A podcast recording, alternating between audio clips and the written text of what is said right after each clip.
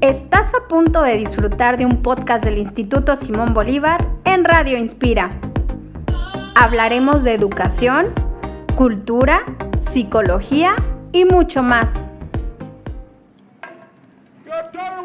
Entrevistaremos expertos, disfrutaremos de charlas y compartiremos experiencias. Este espacio es para ti.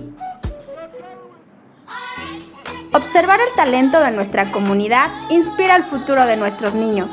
Nuestra página www.isb.edu.mx.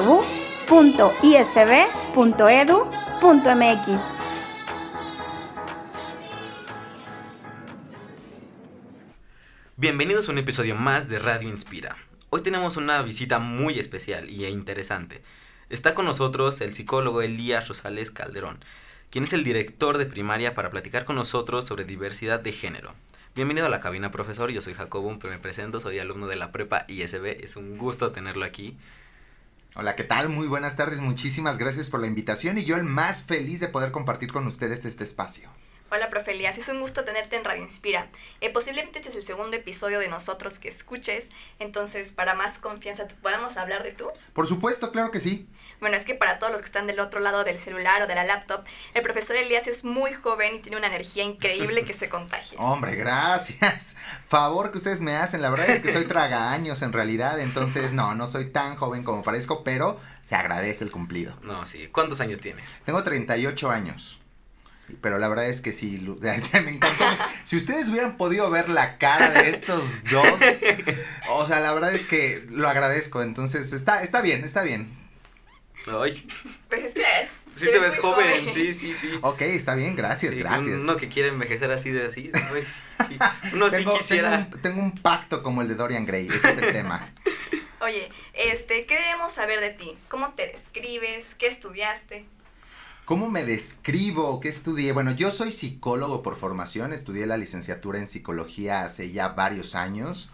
Eh, después de haber terminado la carrera, eh, hice por ahí un pequeño seminario en terapia de juego, después eh, tuve la oportunidad de adentrarme en la educación y en ese sentido, eh, años después tomé la decisión de estudiar una maestría en sexualidad, específicamente una maestría en sensibilización y manejo de grupos y esta pues venía, por llamarlo de alguna manera, con una especialidad en eh, sexología educativa. Entonces, fue así como llegué a todo este tema de la sexualidad y fue como me apasioné por la educación. Entonces, pues soy sexólogo, soy sexólogo educativo y cómo me describiría como un hombre apasionado.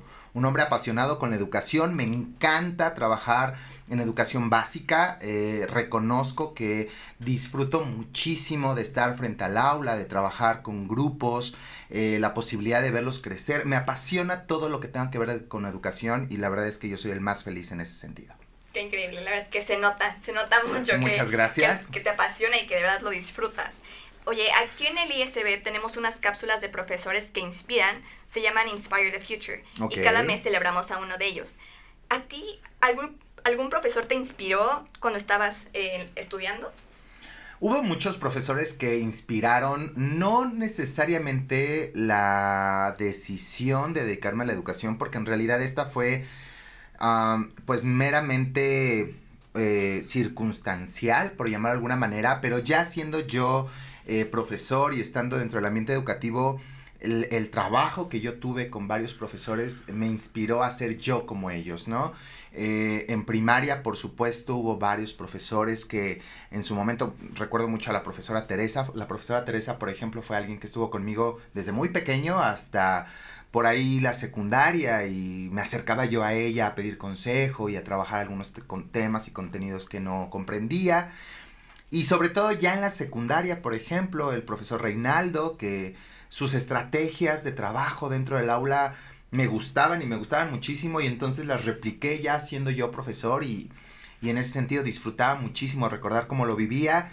Y yo estudié licenciatura en psicología justo porque en la preparatoria hubo una profesora que justamente eh, me daba esta asignatura que me encantaba cómo trabajaba, eh, cuál era su pasión respecto a la psicología y fue lo que me inspiró a ser psicólogo en este caso. Entonces sí, por supuesto, a, lo largo de mi, de mi carrera académica hubo muchos profesores que inspiraron mi trabajo y por supuesto inspiraron mi vocación sobre todo.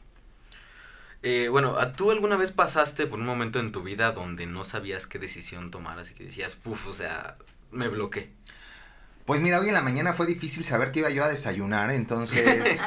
sí, la verdad es que decisiones, momentos en donde no sabes qué hacer, en donde no sabes qué decisión tomar, hay todo el tiempo. ¿no? Sobre todo, por ejemplo, eh, muchos de los que hoy nos escuchan que están en bachillerato y viene una decisión bastante importante que es qué voy a estudiar, ¿Qué, en qué me voy a especializar, eh, cuál va a ser mi profesión y, y, por un lado quiero ser este gamer y por el otro lado quiero ser comunicólogo, pero también me gusta la medicina, pero me gustan las leyes, pero también quiero ser profesor, pero también me gusta la mercadotecnia, es como de, ah, ¿qué estudio, no? Entonces, es una decisión muy difícil y la verdad es que en ese sentido...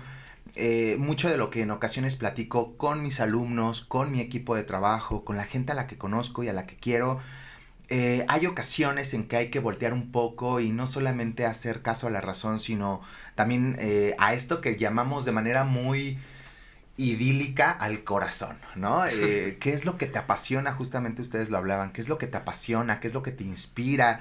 ¿Qué es lo que te, te, te, te, llena el alma? ¿Qué es lo que te mueve? Exacto, ¿no? Entonces, sí, todos los días nos enfrentamos a estas decisiones trascendentes y que de pronto es como, ¿qué hago? ¿No? Entonces, sí, mi carrera fue una de ellas, por supuesto. Este. Eh, las relaciones de pareja, bueno, por supuesto también, eh, familiares, todo el tiempo, todo, todo el tiempo, absolutamente todo el tiempo me vivo eh, enfrentándome a decisiones importantes sin saber qué hacer y de pronto sí, volteamos y decimos, ok, mi corazón, insisto, de manera muy idílica, ¿no? Mi corazón, ¿qué me dice? ¿Qué, eh, eh, el, el, cuerpo, ¿qué me dice? ¿Hacia dónde me lleva? Y entonces es cuando a veces tomas las mejores decisiones y en otras las peores, pero al final de la historia eh, lo importante es que no importa qué decisión tomes, ¿no? esta decisión tenga conciencia y entonces puedas simplemente afrontar las consecuencias, sean positivas o negativas. Sí, tienes toda la razón, ¿no? O sea, o sea ahí sí te doy la razón de qué es lo que me mueve, ¿no? ¿Qué, es lo que, yo quiero? ¿Qué es lo que el cuerpo me dice que, debe de pasar? Exacto, ¿no? Y, y, hacia dónde quiero ir. Justo ayer platicaba con un amigo muy joven, muy, muy joven, 21 años. Eh, hablábamos de su proyecto de vida y de pronto era de, ¿qué quieres? O sea, ¿qué quieres hacer? Y no necesitas saber todo, o sea, solamente es, ok, quiero en algún momento estar en Canadá, perfecto. Entonces empieza a hacer cosas y a tomar decisiones que te lleven a Canadá. Eh, y así es, son pequeñas decisiones que te van cambiando la vida y que te van llevando hacia donde quieres estar al final del camino. Exactamente. Y a todo esto, ¿por qué te especializaste en sexología? Porque cuando yo empiezo a trabajar en educación me doy cuenta que este tema era un, un tema tabú al final de la historia. No solamente para las instituciones educativas, sino para las familias, y por ende para mis alumnos, ¿no? Yo siempre eh, como profesor he trabajado en primaria alta, cuarto, quinto, sexto de primaria, eh, donde el tema de la sexualidad se comienza a abordar porque es donde empiezan a surgir ya estos cambios, esta, este acercamiento a la pubertad, inicio de la adolescencia, y de pronto me sentía yo atado, era, era, era esta sensación de qué hago, qué les digo, eh, cómo actúo, ¿no? Em, hacia, dónde, hacia dónde llevo esta, esta sesión de trabajo con ellos. Debo, debo promover estos tabúes y yo también guardar silencio, hasta dónde puedo hablar, hasta dónde no. Entonces, todas estas eh, preguntas y todas estas situaciones, pues me invitaron justamente a especializarme, no necesariamente para eh, ser terapeuta, para ser sexólogo clínico, sino para utilizar este conocimiento en, en el ámbito educativo, de ahí la especialidad en sexología educativa. Eso fue lo que me inspiró. Me inspiraron mis niños, me inspiraron mis alumnos cuando me hacían preguntas y, me cuestionaba yo. No que no tuviera yo el conocimiento teórico, sino cómo lo comparto. No es la misma respuesta a un alumno de cuarto grado de primaria que un alumno de sexto o a, o a un alumno en secundaria o en bachillerato, cuando es el mismo tema. Entonces, ellos fueron los que me inspiraron. Este, padrísimo, padrísimo. La verdad es me encantó. Yo, yo fui el más feliz en ese sentido. Sí, qué padre que, que, que seas lo que te gusta, ¿no? Sí, efectivamente. Y, ahora, y, que te plantearas esa duda de, ¿cómo le puedo decir a este, no sé, chiquillo de cuarto o de, prepa, ¿no? Sí. ¿Cómo le puedo plantear este tema? Porque o sea, de pronto, hoy en día la sexualidad se ha comenzado a abrir y empezamos a escuchar más acerca del tema y la preferencia de género y cómo es esta diferencia entre sexo y género y entonces qué está sucediendo a nivel legislativo y, y, ya no podemos tapar el sol con un solo dedo, ¿no? Ya, ya nuestros niños hoy en día escuchan, ven y creo que lo importante, creo que lo importante es no necesariamente sembrar en ellos un pensamiento propio, sino colocar sobre la mesa eh, información científica, información válida y que ellos puedan a partir de ella crear un, criterio, que puedan ellos decidir qué opinión tienen acerca del tema, porque también se vale eh, tener esta diversidad de opiniones, estoy de acuerdo, no estoy de acuerdo, me gusta, no me gusta, eh, quiero participar o no quiero participar, pero que sea una decisión informada sobre todo. Sí, claro. yo creo que la realidad es que si basamos nuestra sociedad en el respeto, eh, podría asegurar que, que, muchos de los problemas actuales de violencia, de discriminación, no existirían, porque, bueno, lo que queremos eh, que, que, se lleven de este podcast es que nos ayude a ver y ser empáticos con la realidad que viven muchas personas en el mundo, porque como dijiste, como ya mencionaste, sí, eh, ya hoy en día se vive como un poco más abiertamente este tema, pero creo que aún sigue siendo tabú. en muchos aspectos, o sea, hay muchísima desinformación aún, que esa desinformación es la que nos hace eh, llevar a, la discriminación, eh, a, pues sí, a los ataques, digamos, porque no, no tengo el conocimiento, eh, porque tal vez en mi casa o sí en mi ambiente donde me desarrollo no es algo que, que se hable, ¿no? Entonces yo lo veo como algo malo, como algo diferente y, como no lo comprendo y no lo entiendo, pues lo ataco, El peso de la sociedad en el tema es lo que influye bastante porque pues sí, también hay veces que si tú te abres en algunas personas te pueden llegar a, decir cosas malas o, o hirientes, ¿no? Al punto de decir que tú decir, no, pues ya no quiero decir nada. O sea, ya no, prefiero guardármelo a mí que expresarlo. Y eso es malo. Y sobre todo entender que el tema de la sexualidad hoy en día está sobre la mesa en todos lados. Eh, no, no tanto es que hoy se hable más o menos o se tenga una opinión diferente a la que antes se... No, solamente que hoy ya está sobre la mesa de muchas familias, de las eh, legislaciones estatales, eh, en los planes de estudio, por ejemplo, sí, está sobre la mesa. El tema es cómo se aborda qué información es la que se está entregando y entonces a partir de esta información eh, qué, qué juicios se están haciendo y qué criterios estamos formando en nuestros alumnos. Eso es lo importante sobre todo, más allá de si se habla más o menos, si es diferente la información que hoy tenemos a la que teníamos antes, es qué información estamos compartiendo y qué criterios estamos generando en nuestros eh, niños. ¿Y tú cuál crees que es el problema principal que tenemos hoy en día al hablar de diversidad de género? Ok, más adelante creo que sería eh, formidable hablar sobre esta distinción entre género y, sexo y todas estas dimensiones que, lo conforman.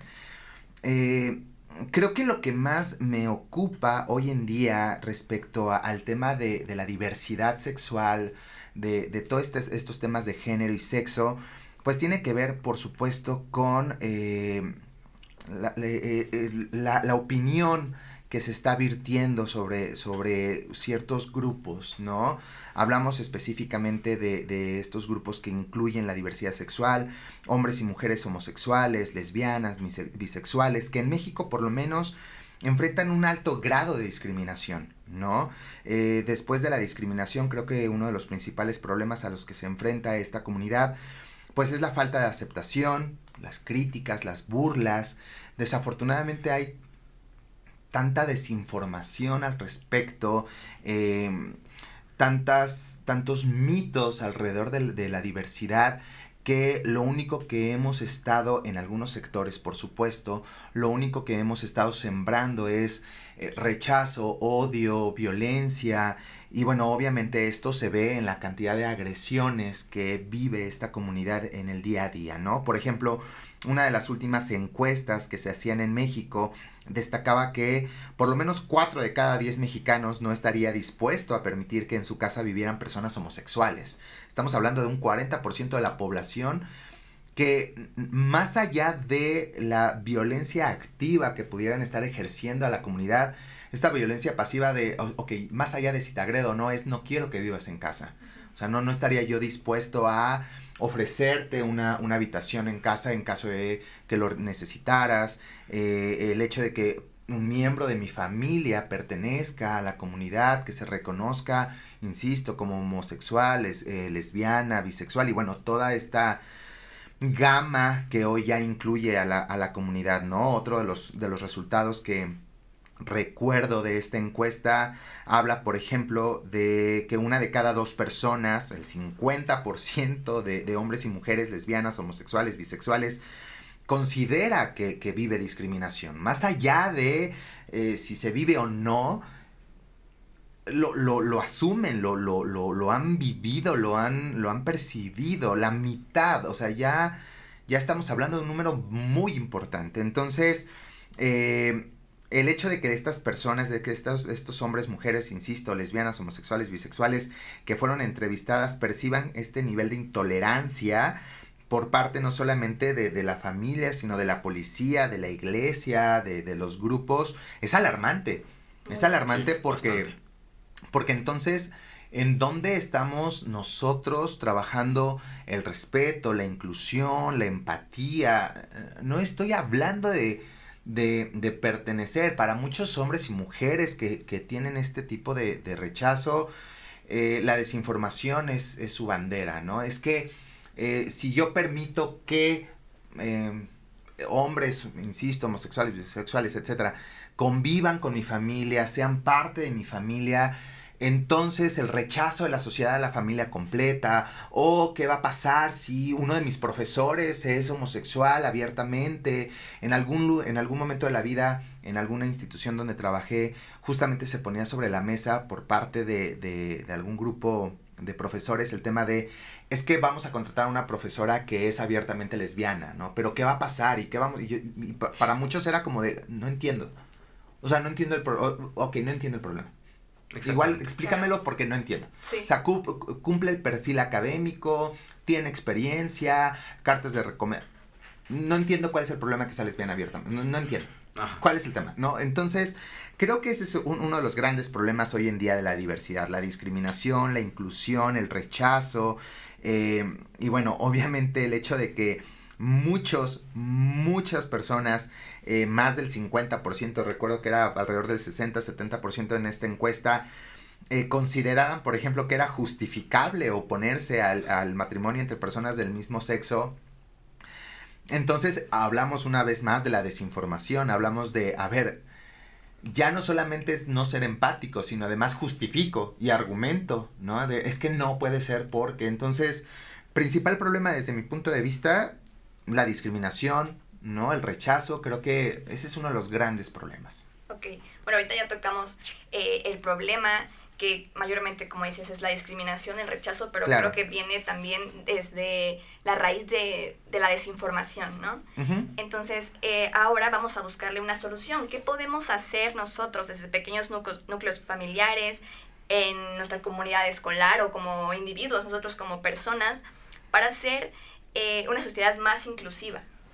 La propia inclusión, o sea, es decir, entender y ser empáticos con el concepto. Es decir, eh, la inclusión es, um, es un enfoque, llamémoslo de alguna manera, que responde de manera positiva justo a la diversidad de las personas. Lo primero que tendríamos que entender es que la diversidad nos define como seres humanos. Somos diversos. No somos robots. Ajá, o sea, somos diversos. Eh, unos somos altos, otros somos bajos, unos somos más pesados, otros lo somos menos, unos gustamos del cabello corto, otros del cabello largo, eh, unos somos de piel clara, otros no. La propia diversidad nos define como seres humanos. Y entonces nosotros al rechazar esa diversidad en cualquiera de sus ámbitos, desde la eh, discriminación por color, por profesión, por situación socioeconómica, por preferencia de género, cualquier tipo de discriminación o rechazo a la, diversidad, no, nos rechaza a nosotros mismos.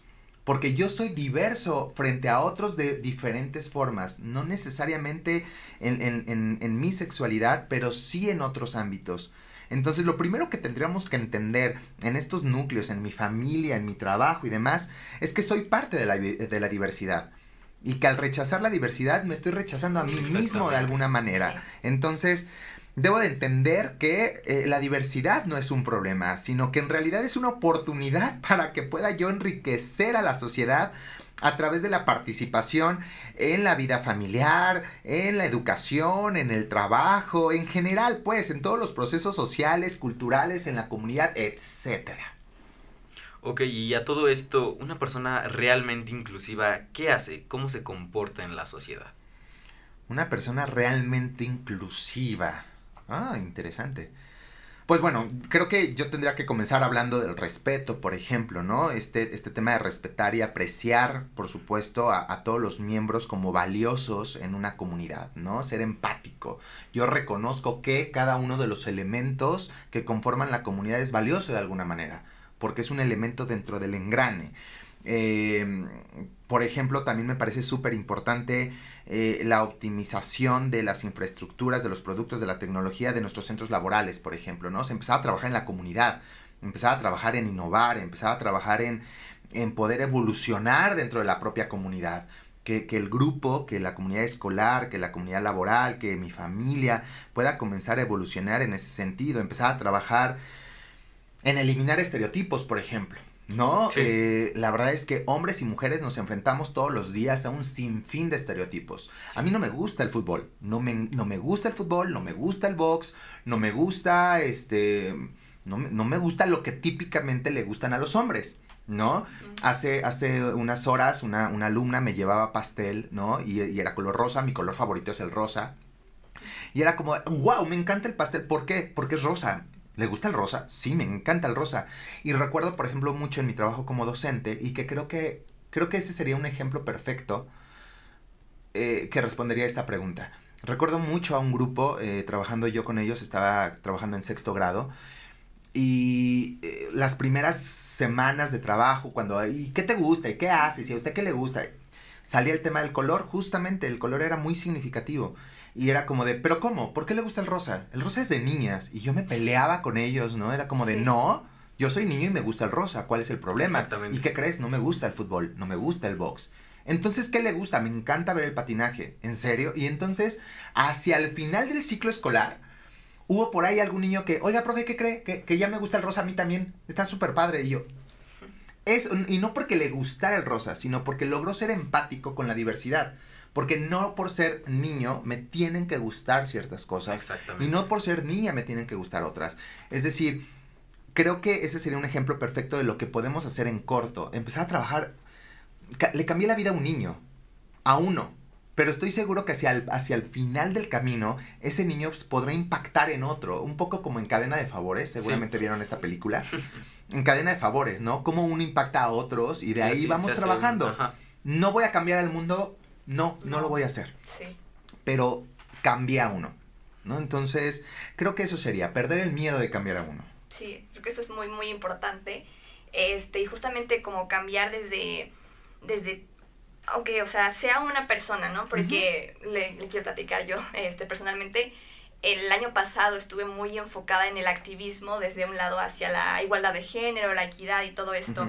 Y algo que me costaba muchísimo trabajo a mí entender y que me frustraba mucho es que, o sea, yo trataba de hacer entender a las personas y no podía. Y mis papás me decían, a ver, es que no vas a cambiar el mundo de un día para otro y no vas a cambiar a 20 personas. Con que 5 o 2 o una ya hayas dejado ahí un granito de arena y que ya haya algo que le haya hecho clic y que lo haya cambiado. Claro. eso es más que suficiente y vas a ver que esa persona va a contagiar a otras y se va a hacer un efecto dominó en el que en algún punto va a haber muchísimas más personas que estén informadas y que, y que justo logren esta empatía con la diversidad. Trasciendes, creo que ese es, es lo más maravilloso en este sentido cuando abordas este tipo de temas, trasciendes. Eh, hace muchísimos años trabajé igual en sexto grado, eh, una alumna vivió una experiencia conmigo, etc. Y hace un par de meses se acercó conmigo para decirme, profe, voy a estudiar un profesorado en inglés, ella, es- ella eh, vive en Argentina, y pues quiero platicar con usted porque tengo una tarea y cuando me platicaba un poco, me, me quedé muy sorprendido de cómo esas pequeñas acciones trascendieron en ella y hoy ella tomó la decisión de seguir trascendiendo a través de otros. a eso creo que se refería tu papá, ¿no? Es, igual no puedes impactar en el mundo entero, pero si impactas en unos cuantos, seguramente esos unos cuantos impactarán en otros tantos en algún momento de la vida. Y eso en algún momento te hará trascender para este tipo de temas. Sí, totalmente. Bueno, ahora regresando un poquito a, una pregunta que hicimos anteriormente y que, nos dijo que era muy importante también tocarla. Eh, ¿Qué diferencia hay entre género y sexualidad? Ah, bueno, no. Eh, no me atrevería a decir entre género y sexualidad, porque la sexualidad es un todo. Y dentro de la sexualidad, pues obviamente encontramos conceptos como sexo y género, dentro de muchos otros tantos. Pues, yo decía que era muy importante entender este tema del sexo y el género porque justo de ahí parte mucho del debate desinformado por parte de ciertos grupos, ¿no? Porque entonces hablamos de, es que naciste hombre. Y si naciste hombre, entonces te tienen que gustar, ¿no? Desde las mujeres hasta el fútbol, el boxing. Es que naciste mujer. Y naciste mujer, entonces te tienen que gustar desde los hombres hasta las muñecas, el color rosa y demás. Sin embargo, eh, de pronto olvidamos que estos dos conceptos de sexo y género son totalmente diferentes. Entendamos que el sexo como tal, pues son todos estos aspectos biológicos, meramente biológicos, que, heredamos de, de, nuestros padres y que nos colocan en algún punto de este continuo en donde hay dos polos complementarios, ¿no? Entendamos lo clásico hombre y mujer. Entonces, entre ser hombre y ser mujer hay un continuo y el sexo nos coloca Ojo, y, no voy a entrar en, pues, en que esto sea una clase, llamémoslo así, pero para mí es importante compartirlo. E, e, el sexo no te coloca en uno de los dos polos. O sea, no te coloca en ser hombre o no te coloca en ser mujer. Te coloca en algún punto del continuo, de este, de este enlace entre estos dos. ¿Por qué? Porque desafortunada o afortunadamente el sexo no, no solamente está dado por los órganos sexuales externos que ese es el sexo asignado cuando nacemos, ¿no? Sino que hay siete dimensiones, por lo menos. Seguramente las investigaciones han ido eh, adaptándose a nuestra realidad y encontrando este, nuevas evidencias, pero por lo menos estamos hablando de siete dimensiones que componen el sexo. Y los órganos sexuales externos son solo una de esas dimensiones. Estamos hablando, por ejemplo, de nuestros cromosomas.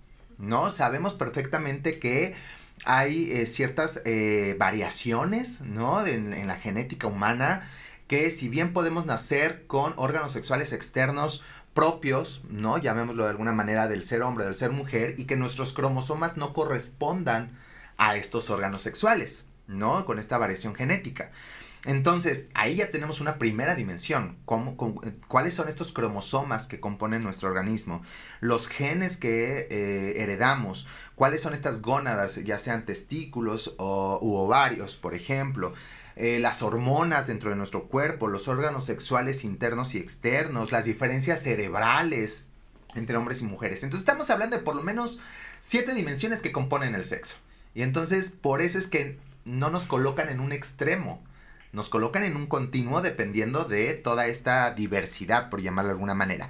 Mientras que por el otro lado, el género como tal, pues obviamente hace referencia a este mm, um, estatus, por llamarlo de alguna manera, logrado, esta, esta función social que contiene componentes, insisto, no solamente sociales, sino culturales y psicológicos. Es, el, es básicamente el resultado de mis experiencias de, eh, eh, de aprendizaje, ya sean formales e informales, y obviamente estas percepciones, percepciones, importante, de masculinidad y feminidad. Es decir, ok, ¿cómo me percibo a partir de mis experiencias, a partir de mis emociones y sensaciones, cómo me percibo? Que no necesariamente tiene que haber una concordancia entre mi sexo y mi género, que eso, insisto, es uno de los grandes problemas. Entonces, tenemos que empezar a entender por qué hombres y mujeres hoy en día hablan de vivirse, vivirse plenamente eh, en un género que no es acorde a el sexo asignado al nacer. Entonces, si logramos entender esta diferencia, podremos entender cómo habemos hombres y mujeres que nuestro sexo y nuestro género es acorde. Pero también hay hombres y mujeres cuyo sexo y género no es acorde y de ahí la importancia. Entonces, ligado a todo esto, ¿qué es la diversidad sexual?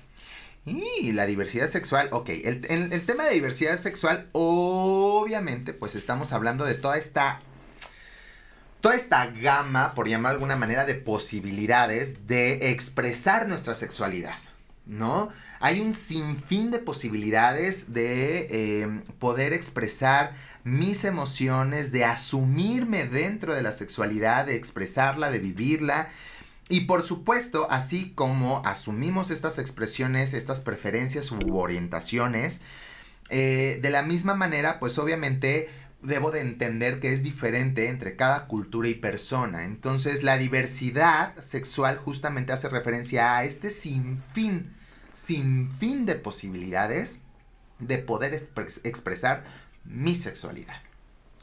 Sí, pues la verdad es que sí, es, en esta sociedad está un poco es un tema tabú el hablar de esto. Sí, porque al final de la historia, lo más simple, ¿no? La visión simplista es, naciste con estos órganos sexuales, eres hombre, naciste con estos órganos sexuales, eres, mujer. se acabó. ¿no? y la desinformación no te lleva a ver que, una vez más, como lo comentabas, hay, un, hay por lo menos siete dimensiones, ¿no? Para poder hablar de sexo y hablando de género, bueno, un sinfín de elementos que lo componen. Claro, cada mente es un mundo y cada mente tiene una preferencia, tiene, tiene diferentes rasgos que lo, que lo hacen ser esa persona, ¿no? Así es. Entonces, tú puedes ser, mm, por, o sea, puedes tener los órganos del hombre y que te gusten los hombres o te gusten las, los dos géneros, ¿no?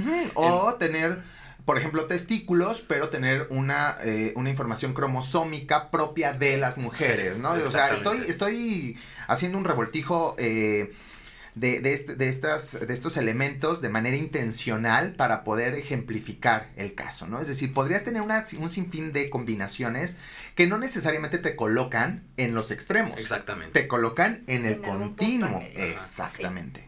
Oye, y ahora que ya hablamos de de diversidad sexual, de la diferencia de, entre el sexo y el género, que son muy importantes y que ya vimos que sí hay una gran, gran diferencia. Sí, claro. Eh, ¿Nos puedes explicar las diferencias de género más conocidas? Eh, supongo, supongo que estamos hablando de estas, eh, de esta diversidad sexual, ¿no? De ser gay, lesbiana, etc, etc. Ok. Seguramente ustedes lo han escuchado, estoy seguro, que cada vez, ¿no? Eh, aparecen hombres y mujeres que se viven y viven su sexualidad de una manera no convencional. Y cuando hablo de no convencional, incluso ya hablo de ser homosexual, bisexual, lesbiana, sino realmente salen por completo de esta de estas siglas que hoy conocemos mucho, que es el, el LGBTTIQ+, ¿no? O sea, llegó un momento donde ese más, pues hace referencia a ese sinfín de formas de expresarme. Pero solamente me gustaría tal vez hablar de las que componen justamente estas siglas, que son las más comunes, por llamar de alguna manera, y son las más conocidas, ¿no? Obviamente cuando hablamos de ser eh, lesbiana, esta primera L, pues estamos hablando de mujeres. Y ojo, aquí es bien importante hablar eh, o entender que hablamos de género. Es decir, podríamos, em, podríamos tener a, un, a una mujer transexual, vamos a llamarlo de alguna manera, es decir, una persona que nació que se le, o que le fue asignado el sexo de hombre, vamos a llamar de alguna manera, al nacer y que su vivencia es totalmente diferente a este sexo y ella se vive como una mujer. Y como una mujer transexual, ella se relaciona afectivamente y eróticamente con otra mujer.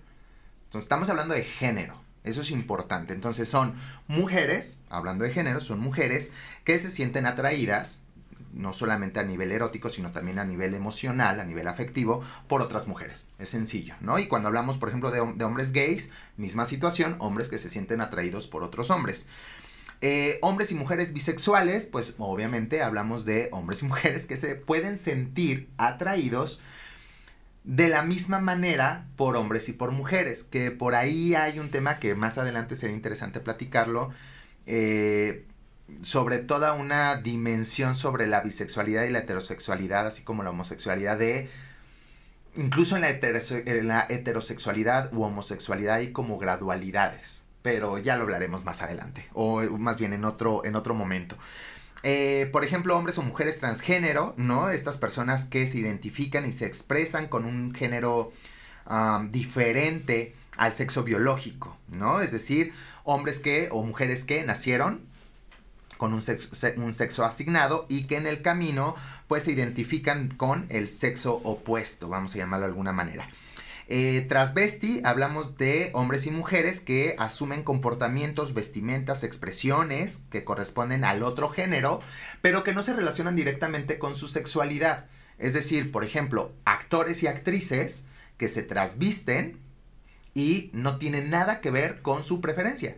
¿No? Hombres perfectamente heterosexuales que siendo actores se trasvisten o mujeres que siendo perfectamente heterosexuales se trasvisten. Entonces el transvestismo es eso, simplemente adoptar estos comportamientos, vestimentas, expresiones del sexo opuesto. Hombres y mujeres transexuales, personas que ya han modificado su sexo para poder adquirir este, todas estas características del, del género con el que se sienten identificadas. Eh, personas intersexuales, ahí vamos ya en la I, ¿no? personas que han nacido con características físicas y biológicas de ambos sexos. Hablábamos de esta dimensión de la sexualidad, bueno, son hombres y mujeres que eh, nacieron con características propias de ambos, ¿no? Lo que antes llamábamos... Se me fue por completo prometo que lo voy a recordar.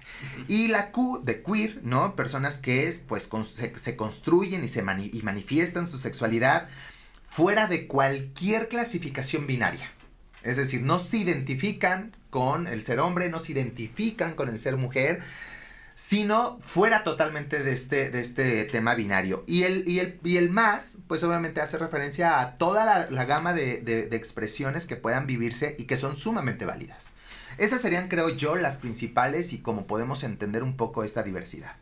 Ok, bueno, es súper interesante y muy importante también poder eh, conocer eh, un poco más, aunque pues podríamos decir que, que, en la actualidad ya se conoce y se eh, da a la luz más estos, estas, estas orientaciones o estas preferencias de género, ¿no? Porque creo que hay una diferencia también entre llamarlo preferencia de género que preferencia sexual, ¿no?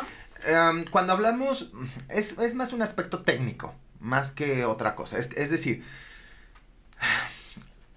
se los voy a compartir como en su momento yo lo viví en la, en la maestría, ¿no? Nos decían, a ver, es que no vamos por la vida enamorándonos de los órganos sexuales de alguien.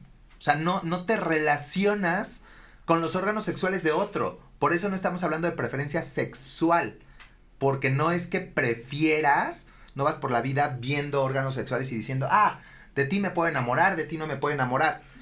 Te enamoras de los comportamientos, te enamoras de la forma de, vivir, de, las expresiones de la, de la persona y quedamos que eso era género, no sexo.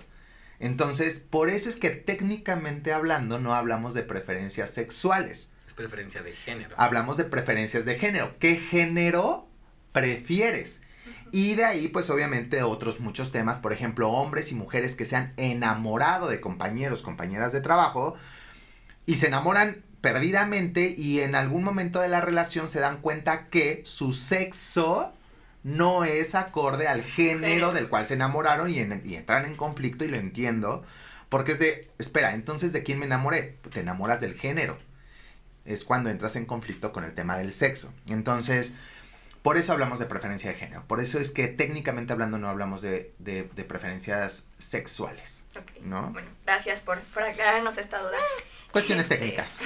bueno, pues, eh, por último, algo que, quisieras tú agregar sobre el tema que consideres importante para nuestra comunidad. Recuerdo mucho, eh, uno de mis grandes profesores en la maestría fue el, doctor eh, Álvarez Gallú, que ya murió hace muchos años. E, es doctor Álvarez Gallú eh, fue uno de los investigadores más importantes a nivel nacional e internacional. Fue uno de los primeros en México, si no es que el primero, pero uno de los primeros en México y destacó muchísimo a nivel internacional el tema de la sexualidad. Y él, decía siempre que si la sexualidad fuera una simple receta de cocina, si nuestra sexualidad solamente fuera eso, una receta de cocina, un mismo evento eh, destinado a repetirse una y otra y otra vez, pues su existencia pasaría totalmente desapercibida. ¿No? Si esto fuera así, la, diversidad es entonces esta posibilidad de adentrarnos en la cocina, él decía, en la él, amaba la cocina, entonces él, hablaba de eso, ¿no? Es, es, la diversidad, es entonces la posibilidad de adentrarse en la cocina del placer, de ver los miles de rostros humanos que la representan y la posibilidad sobre todo de aventurarnos, de ser únicos y a la vez nunca sentirnos solos, ¿no? Eso era lo que él decía. Entonces creo que, creo que me gustaría cerrar con eso. Entender que la sexualidad, nuestra sexualidad, no es eso, no es una receta de cocina que te diga ah, primero esto, luego esto, agrégale dos pizcas de sal. No, es, es, es, es esta posibilidad inmensa de, de conocer y, y, de entender que el aventurarnos, el ser únicos, pues es eso, ¿no? Es, es, es característica propia del ser humano, característica propia de la diversidad.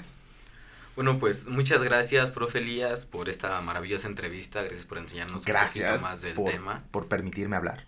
Pues, un gusto. es un gusto tenerlo aquí en el programa. Y como somos Radio Inspira, dinos, ¿qué es lo que más, más te inspira? La educación. La educación. Creo que la educación tiene una gran posibilidad de salvar al mundo. Literalmente. Sí. Bueno, pues gracias a todos por escucharnos. Nos vemos el próximo episodio con más información que inspira.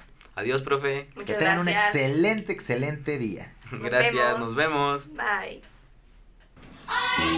Escuchaste un podcast del Instituto Simón Bolívar en Radio Inspira. Suscríbete al podcast, comparte los episodios y disfruta del contenido que creamos para ti. 60 años inspirando el futuro de México.